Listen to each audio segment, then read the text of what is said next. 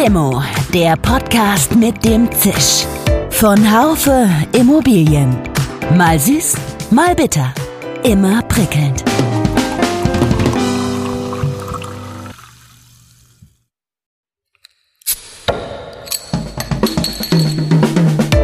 Limo, der Podcast mit dem Zisch. Von Haufe Immobilien. Mal süß, mal bitter.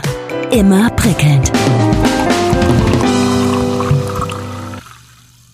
Guten Tag, liebe Limo-Fans. Nicht erst seit Corona gibt es Kaufhäuser, die schließen und Filialisten, die pleite gehen. Vielerorts leeren sich die Innenstädte und das ist fatal für die Kommunen. Sind Hybridkonzepte und mehr Gastronomie die einzigen Lösungen? Gibt es andere? Dass Städte nicht immer Fußgängerzonen waren, ist klar. Das gibt es erst seit den 50er Jahren des letzten Jahrhunderts. Und gesetzt den Fall, all diese Konzepte sind nicht zielführend, könnte man das Rad nicht wieder zurückdrehen? Müssen Innenstädte immer Fußgängerzonen sein? Die Mieten werden ein bisschen runtergehen und dann ändert sich das Bild der Innenstadt. Dann ist es eben keine Einkaufsstadt mehr, sondern es ist eine gelebte Stadt. Über all das und über vieles mehr spreche ich heute mit meinem Gast Iris Schöberl, Geschäftsführerin der BMO Real Estate Partners Germany. Sie hat das Unternehmen vor 20 Jahren gegründet und ist Stadtexpertin. Frau Schöberl, ich grüße Sie ganz herzlich äh, heute Morgen an einem Montag und äh, freue mich, dass Sie äh, guter Dinge sind. Das bin ich, Herr Lamusch. Guten Morgen. Grüß Gott. Gibt es an der Tatsache, dass der Onlinehandel den städtischen Einzelhandel ersetzt, darüber wollen wir ja heute auch sprechen, in Zukunft wahrscheinlich auch noch mehr ersetzen wird, tatsächlich im Moment irgendwelche Zweifel? Wenn Sie ersetzt sagen, dann ist es gleich so ausschließlich. Ich würde sagen, er ergänzt ihn und er hat natürlich Marktanteile abgenommen. Ähm, aber ersetzen tut er nicht, er ergänzt ihn. Und das wird sich fortsetzen. Da kann man Konzepte so viel wie man will äh, sich überlegen, es wird das Rad nicht zurückgedreht werden können, oder? Ja, das sehe ich auch so. Aber ähm, man will es vielleicht auch gar nicht zurückdrehen. Ich kann mich noch erinnern, vor fünf, sechs Jahren habe ich äh, meinen Mietern, wir sind hauptsächlich in Innenstädten investiert, wollte ich denen anbieten, dass sie Störsender in, ihr, in ihre Läden reinmachen, damit nicht zu, damit die Kunden nicht ins Internet parallel reingehen. Das wäre komplett falsch gewesen, weil die Strategie der Händler aufs Internet zu setzen und eben diese Hybridkonzepte anzubieten, das ist eigentlich die Überlebensstrategie gewesen und äh, auch vor allem eine Strategie, dem Kunden, dem Konsumenten Mehrwert bietet. Und wenn wir heute, ich habe es am Wochenende in der Zeitung gelesen, immer noch 50.000 Einzelhändler in Deutschland haben, die es im Internet gar nicht finden, dann sehen Sie halt, dass sich das noch weiter fortsetzen muss, um dem Kunden ein besseres äh, Erlebnis und Einkaufs, äh, eine Einkaufsfreude zu geben. Welche Rolle spielen denn hier die großen Kaufhäuser auch? Es gibt ja nur noch Galeria Kaufhof und die stehen im Moment vor einer sehr schwierigen Situation. Wenn die mal wegbrechen, welche Bedeutung hat das für die Innenstädte? Kaufhäuser waren früher die Anker. Ähm, äh, wenn man sich mal die Innenstadt anschaut, die hat sich ja von Kleingewerbe weiterentwickelt. Dann gab es die großen Kaufhäuser und dann gab es die filialisierte Konsumzeile. Ähm, es gibt in Mittelstädten wahnsinnig gute Kaufhäuser. Die sind natürlich kleiner und nicht mit, mit äh, Galeria Kaufhof und Karstadt äh, vergleichbar. Die sind weiterhin Magneten und die halten sich auch weil sie ähm, eine sehr individuelle Strategie haben und sehr auf die Bedürfnisse der Kunden eingehen. Ich glaube, dass wir in vielen Städten eine Umnutzung der, der großen Häuser sehen. Manche darf man auch gern wegsprengen, die sind sowieso so hässlich. Ähm, und dann gibt's andere Nutzungen. Und da werden Wohnnutzungen, äh, alle möglichen Nutzungen wieder reinkommen, die mehr Gewerbe und mehr Leben in die Innenstadt bringen. Kann ich mir gar nicht vorstellen, wie, ähm, welche Nutzungen könnten das sein? Sie haben es eben schon angesprochen, aber ein Kaufhaus ist doch ein, wirklich ein Magnet für diese Städte, für die Innenstädte. Kann mir gar nicht vorstellen, dass es Nutzungen gibt, die ähnlich magnetös wirken können. Ja, da haben Sie recht. Also magnetös werden die dann nicht mehr wirken. Ähm, es gibt in ganz vielen Innenstädten, sehen Sie, dass Sie das Kaufhaus An einem Ende haben so ein bisschen sind die Fußgängerzonen wie Shoppingcentern aufgebaut oder Shoppingcenter wie Fußgängerzonen, je nachdem, wie man sieht. Und da haben sie halt diese zwei, diese Knochenstrukturen. Vorne und hinten haben sie was Dickeres, nämlich so einen Kaufhof, Karstadt. Und in der Mitte haben sie die kleineren Läden.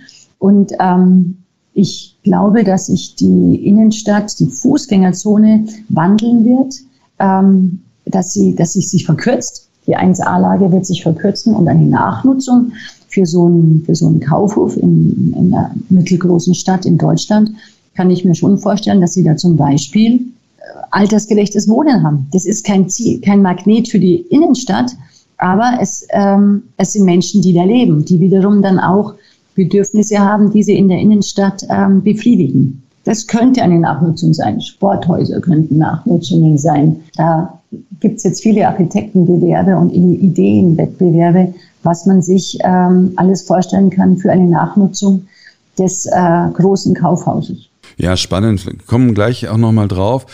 Ähm, lassen Sie uns kurz über die Filialisten sprechen. Es ist ja noch gar nicht so lange her, da hat man sich darüber beklagt, dass die die Innenstädte uniform machen. Und jetzt sind es aber ja. gerade mehr und mehr diese Filialisten, die ebenfalls in einer großen Krise sind. Jetzt habe ich gerade von Esprit gelesen und es gibt ja noch viele andere. Wäre das nicht eine Chance dafür, dass die Innenstädte nun individueller werden können? Oh ja, das sehe ich auch. Also ich äh, gebe das auch praktisch in jedem Interview an. Das ist, wir wollen ja den Wandel in der Innenstadt. Und ob Sie das jetzt als Pop-up oder als neues, ähm, neue Ideenfindung sehen, ähm, wir werden mehr individualisierte ähm, Geschäfte haben. Ich finde das sehr lustig. Vor ungefähr 2010 habe ich äh, stark investiert in Innenstädte und da war der Filialisierungsgrad einer Stadt war quasi so mit ein positives Merkmal einer Stadt, um darin zu investieren. Ich schätze mal, das wird sich ändern, dass sich jetzt künftig, wenn man sich Innenstädte anschaut, nicht der Filialisierungsgrad ähm, das Positive ist, sondern die Individualität. Das ist ja wirklich spannend. Dann könnte sich ja tatsächlich die Innenstadt von Freiburg tatsächlich äh, unterscheiden von der Innenstadt von Göttingen. Das wäre für mich als Nutzer dieser Innenstädte durchaus ähm, ein Qualitätsmerkmal, das muss ich ganz ehrlich sagen. Aber überhaupt sieht man ja schon äh, die große Abhängigkeit vieler Städte vom Einzelhandel. Und viele Städte positionieren sich ja als Einkaufsstädte. Mhm. Ist das nicht ein bisschen zu kurz gedacht? Viel zu kurz. Also ich meine, ich bin jetzt nicht der große Historiker, aber früher ist man ja in die Stadt gegangen, nicht nur um einzukaufen, es war Planieren, es war, das ist natürlich Gastronomie, es, ähm, es war aber auch für Sachen, die erledigt werden müssen. Das heißt, es war Kleingewerbe in der Stadt, nicht irgendwie rausgedrängt woanders. Und ähm, Sie sehen das auch schon, wenn Sie ähm, diese, diese Fahrradmanie, die jetzt überall ist, Sie sehen auf einmal in der Innenstadt Fahrradläden oder Fahrradreparaturwerkstätten. Früher wäre das überhaupt gar nicht möglich gewesen, in diese Richtung nur zu denken.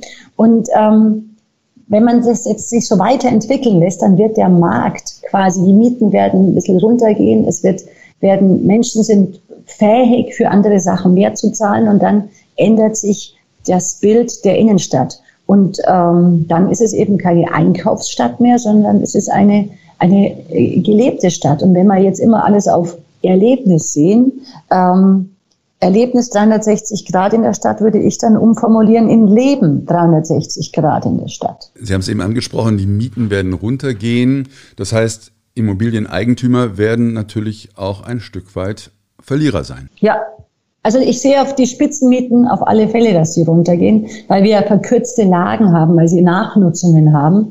Ähm, da sehe ich, dass die Mittelstädte etwas weniger getroffen sind, weil die nie so in die Spitze gegangen sind. Aber über allem sehe ich schon, dass die Mieten leicht runtergehen. Wie weit kommt natürlich dann auch darauf an, wie sich die Stadt positioniert. Es wird Städte geben, die werden das nicht so gut machen. Und es wird Städte geben, die diesen Wandel sehr aktiv gestalten können. Ähm, da gibt es kein Patentrezept, weil das liegt auch an der Eigentümerstruktur. Wie viele Eigentümer haben Sie, die da auch ein bisschen nachhaltiger denken und das dann so in ihre Businesspläne auch mal keine steigenden Mieten, sondern gleichbleibende oder sogar leicht fallende Mieten antizipieren. Da können Sie dann viel flexibler reagieren, wenn Sie ähm, neue Mieterwünsche erfüllen müssen. Ähm, so, die, es wird Städte geben, die verlieren, es wird Immobilieneigentümer geben, die verlieren. Wobei verlieren ist ja immer relativ, muss ich auch sagen. Sehr langfristige Investoren sind da weniger getroffen. Und ähm, es gibt Nutzungsarten, wo überhaupt keine Miete mehr eingeht. In der Innenstadt werden Sie immer eine Nachnutzung finden. Aber wie hoch die Miete dann ist, da, das wird die Zukunft sein. Ja, jetzt haben ja schon vor der Pandemie Experten erwartet, dass über 60.000 Einzelhandelsunternehmen bis 2030 äh, aufgeben werden. Andere gehen sogar von 200.000 lokalen Händlern aus. Ist das ein Naturgesetz? Ähm, Sie haben eben schon auch Möglichkeiten genannt, äh, diesem Trend entgegenzuwirken. Sie haben gerade den, Ihren High Street Report veröffentlicht. Individualisierung durch Technisierung, den Kunden mit auf eine digitale Reise nehmen. Das ist so ein Rezept. Vielleicht können Sie es kurz ausführen. Gibt es auch andere Rezepte?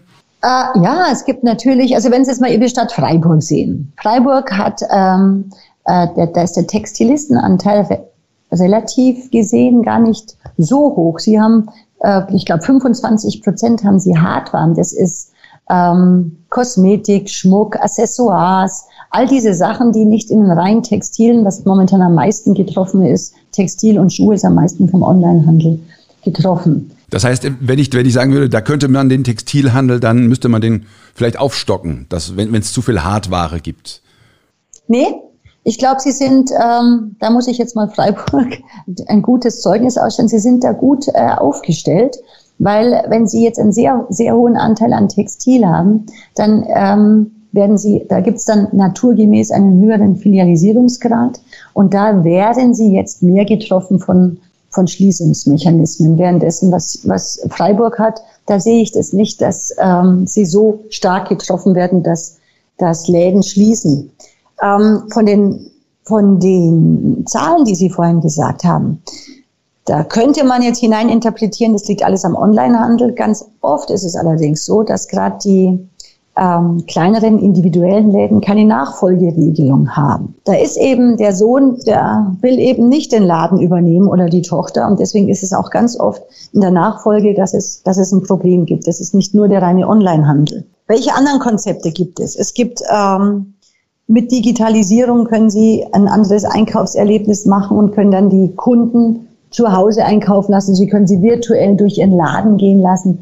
Es gibt digitale Museen, die jetzt mitten in der Innenstadt aufmachen und Leute anziehen. Es gibt Konzepte, wo man sich dann fragt, wie kann es sein, dass der Miete zahlt? Aber da gehen junge Leute hin und machen Instagram-Fotos mit den verschiedensten Accessoires, die da in diesem in diesem Laden angeboten werden und es funktioniert. Es wird sich einfach die Dienstleistung verändern, nicht? Also das ist, ja. äh, äh, ich habe jetzt gerade hier in Freiburg gibt es einen alteingesessenen Hosenhändler, der hat mhm. dicht gemacht, weil da keiner mehr die Hosen kauft oder nur noch ab von 70 au, äh, aufwärts und dafür kommt dann vielleicht der Instagram-Laden rein. Ja, das ist, ähm, das ist natürlich hochspannend und Sie hatten auch ähm, in Ihrem High Street Report ähm, gesagt, dass um vermehrt Standorte in Innenstädten zu etablieren, dass da kleinteilige City-Konzepte entwickelt werden. Was verbirgt sich denn dahinter? Da verbirgt sich so etwas wie Concept Stores. Also wenn, dass sich mehrere Läden zusammentun, die, die ineinander sich ergänzen. Und ähm, das finde ich eigentlich ein schönes, eine schöne Idee, dass sich auch die die Ladeninhaber beziehungsweise die Ladenbetreiber sind ja sehr oft nicht die Inhaber, dass sie sich abstimmen. Eigentlich liegt es in der Natur, dass wenn sie ähm, einen Schuhladen eröffnen wollen, dann gehen sie gerne in Gegenden, wo schon modischer Bedarf da ist, weil es sich quasi ergänzt. Und ähm, ich sehe, dass die Flächen kleiner werden. Also diese 2500 Quadratmeter Mietflächen werden weniger nachgefragt sondern sie werden eher so 300 bis 500 Quadratmeter Flächen haben, weil mit der Nutzung der Digitalisierung und des Internets kann der, kann der Betreiber des Ladens dem Kunden ein ganz anderes Shopping-Erlebnis bieten. Der kann ihm ähm, auf Monitoren zeigen, wie der Look in verschiedensten Farben ausschaut und kann ihn dann noch darauf hinweisen, dass er die passenden Schuhe zu dem Look zwei äh, Straßen weiter oder zwei Häuser weiter direkt findet.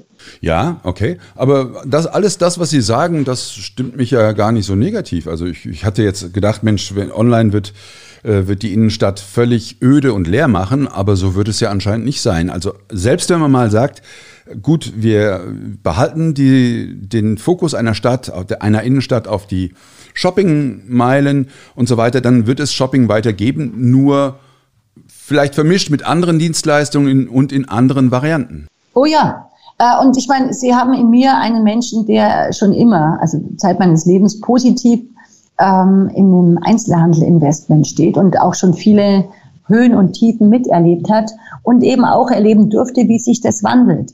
Ähm, deswegen, ja, wie Sie es jetzt zusammengefasst haben, wir werden mehr äh, Gewerbe, mehr Kleingewerbe, mehr Genuss, mehr Gastronomie und weiterhin Einkaufen in der Innenstadt haben, weil es ein Grundbedürfnis des Menschen ist, rauszugehen, sich zu mischen mit anderen und dabei ein bisschen zu jagen. Ähm, die Frauen jagen da mehr nach, nach ähm, schönen Sachen. Ja, Sie, sp Sie, sprechen mit einem bekennenden Nicht-Shopper. Ich war jetzt äh, gestern mal, äh, am, am, Samstag mal in der Stadt und das äh, haut mich dann doch immer um. Ich bin einer von denen, die dann immer, wenn er, wenn er eine Hose findet, die ihm gefällt, direkt drei holt, dass er bloß nicht wieder gehen muss. Also insofern, ähm, Frau Schöberl, eine Stadt war ja nun nicht immer Fußgängerzone. Das ist ja erst seit den 50er Jahren so. Mhm. Muss denn dieses Shopping-Erlebnis oder das, Einzel das Einkaufserlebnis immer Hand in Hand gehen mit der Fußgängerzone? Oder kann es auch sein, dass diese Zonen allmählich zurückgedreht werden, zurückgebildet werden? Das finde ich eine interessante Frage. In Vorbereitung zu dem Interview habe ich mich mit meinem Kollegen, der ist Architekt und kommt natürlich auch aus Stadtplanung, unterhalten und der hat, hat genau darauf hingezielt und hat gesagt, diese Verbannung des Autos aus der Innenstadt, dieses alles zu Fuß machen, funktioniert dann eben auch nicht mehr, weil sie müssen eben vielleicht auch etwas zum Reparieren in die Stadt bringen. Sie wollen mit ihrem Auto, ob es jetzt E-Mobilität ist oder irgendwas anderes, wieder reinfahren. Es wird eine Mischung geben von, also im, im Idealfall werden sie eine Mischung haben, Fahrradverkehr und Individualverkehr und öffentlichen Verkehr. Und wir werden Fußgängerzonen sehen, die wieder für den Verkehr geöffnet werden. Das ist spannend. Äh, aber die Städte gehen ja im Moment gerade, gerade große Städte gehen ja in eine andere Richtung. Die verbannen ja den Autoverkehr vielfach aus ihren Innenstädten. Ich sehe das ein bisschen kurzfristig gedacht vor den Städten, weil die natürlich momentan nur die große Autoschlange vor sich haben. Sie müssen Parken und Individualverkehr schon wieder erlauben, damit ähm, diese Interaktivität entsteht. Aber eben nicht also wenn ich jetzt hier in München bin und sehe, dass auf einmal Horten von Autos in die Innenstadt fahren würden, dann muss man das natürlich steuern. Das kann man nur steuern mit entsprechenden Parkmöglichkeiten. Hm. Ja, ähm, ich bin auf meiner, in meiner Vorbereitung auf das Phänomen dieser Ghost Kitchen gestoßen, eben darauf, dass viele Dienstleister überhaupt gar kein Ladenlokal mehr benötigen. Ist das ein Trend, der sich durchsetzen wird, zumindest bei Etablissements, in denen der soziale Gesichtspunkt nicht so sehr im Vordergrund steht? Ich glaube, das ist vernachlässigenswert. Okay. Also ähm, ich sehe nicht, dass das ähm, so stark zunimmt. Ich sehe eher sogar, dass dann, ich meine, wir haben ja diese ganzen Konzepte, wo wir äh, stationären Handel haben, der dann online gegangen ist und jetzt nimmt er, es hört er auf, seinen Shop zu betreiben. Das gibt's.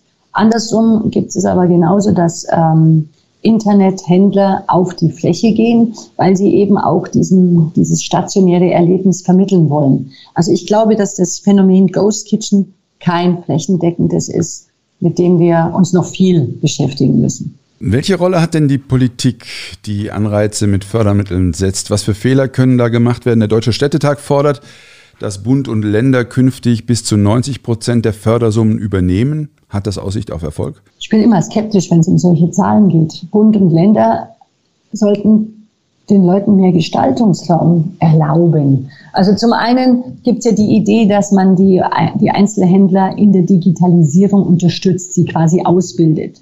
Da fehlen mir noch so ein bisschen die Ideen. Der Ansatz ist, ist vielleicht gut, aber ich weiß noch nicht, wie man das umsetzen will. Ähm, was ich vielmehr sehe, wenn Sie ein, ein wenn Sie ein Immobilieninvestor sind und Sie haben ein, bisher einen Textilisten als Mieter gehabt und wollen jetzt ein Restaurant haben, dann sind Sie in einer Wirtschaftsimmobilie und müssen trotzdem eine Baugenehmigung für diese Änderung, eine Nutzungsgenehmigung holen. Das, das limitiert ganz einfach und bremst aus, kostet Geld. Wünschenswert wären in meinem Traum, aber die Architekten lachen nicht aus, in meinem Traum wäre es so, wenn ich eine Wirtschaftsimmobilie habe und ich ändere die Nutzung innen drin, dann muss der Architekt oder ein Bauingenieur mir unterschreiben, dass ich alle Gesetze eingehalten habe, was Brandschutz etc. Äh, angeht, aber dass ich nicht, dass ich damit auch frei bin in der Gestaltung. Das bin ich momentan nicht. Ich muss ähm, mir eine Baugenehmigung einholen. Das kostet Zeit und Geld und äh, verschreckt auch den einen oder anderen Investor. Und da würde ich mir mehr Unterstützung wünschen. Ähm, ich weiß aber, dass da viele verschiedene Leute in der Politik äh, mitarbeiten müssen. Das würde helfen. Und auf Teufel komm raus, nur auf dem Einzelhandel festzuhalten, wäre in meinen Augen falsch. Der Einzelhandel, ja, den sollen wir unterstützen. Da hilft aber schon, wie gesagt, Flexibilität, Sauberkeit, Licht, Gestaltung des Innenraums ähm, und dann ein Miteinander. Eigentümer und äh, Nutzer zusammenbringen, was wollt ihr? Und das dann aber nicht Bürger befragen. Was wünscht ihr euch von der Stadt? Diese Umfragen sollten dann aber nicht als Doktrinen hergenommen werden und sagen, so muss es jetzt sein, sondern sollen Denkansätze sein. Das ist halt nichts, was von heute auf morgen geht. Ich glaube, Corona verstärkt, sieht man halt jetzt schneller die, ähm, die Löcher in der vermeintlichen Konsummeile. Und ähm, wünschenswert wäre, dass das eine oder andere die Stadt Vorkaufsrechte nutzt, um kleineren Mietern das zu erlauben, dann da ähm, mit einer niedrigeren Miete reinzugehen. Oder total gesponnen, warum wird die Stadt nicht Mieter und tut dann untervermieten? Ich wusste, dass es in der Interview spannend werden würde mit Ihnen, Frau Schöberl. Ähm, betrachten, betrachten wir mal die Immobilienwirtschaft nochmal kurz. Da stehen äh, ja Renditeinteressen gegen das kommunale Interesse an der Attraktivität der Innenstadt. Gibt es Beispiele dafür, dass sich solche Interessen verbinden lassen? Oh ja, letztendlich sind es ja dieselben Interessen. Die Stadt will, dass die Innen, dass es funktioniert, die Kommune, dass die Innenstadt gut funktioniert und sie keine wütenden Bürgerbriefe bekommt. Und der Investor möchte ähm, langfristig sicheren Cashflow. Das ist, sind, die, sind die Interessen.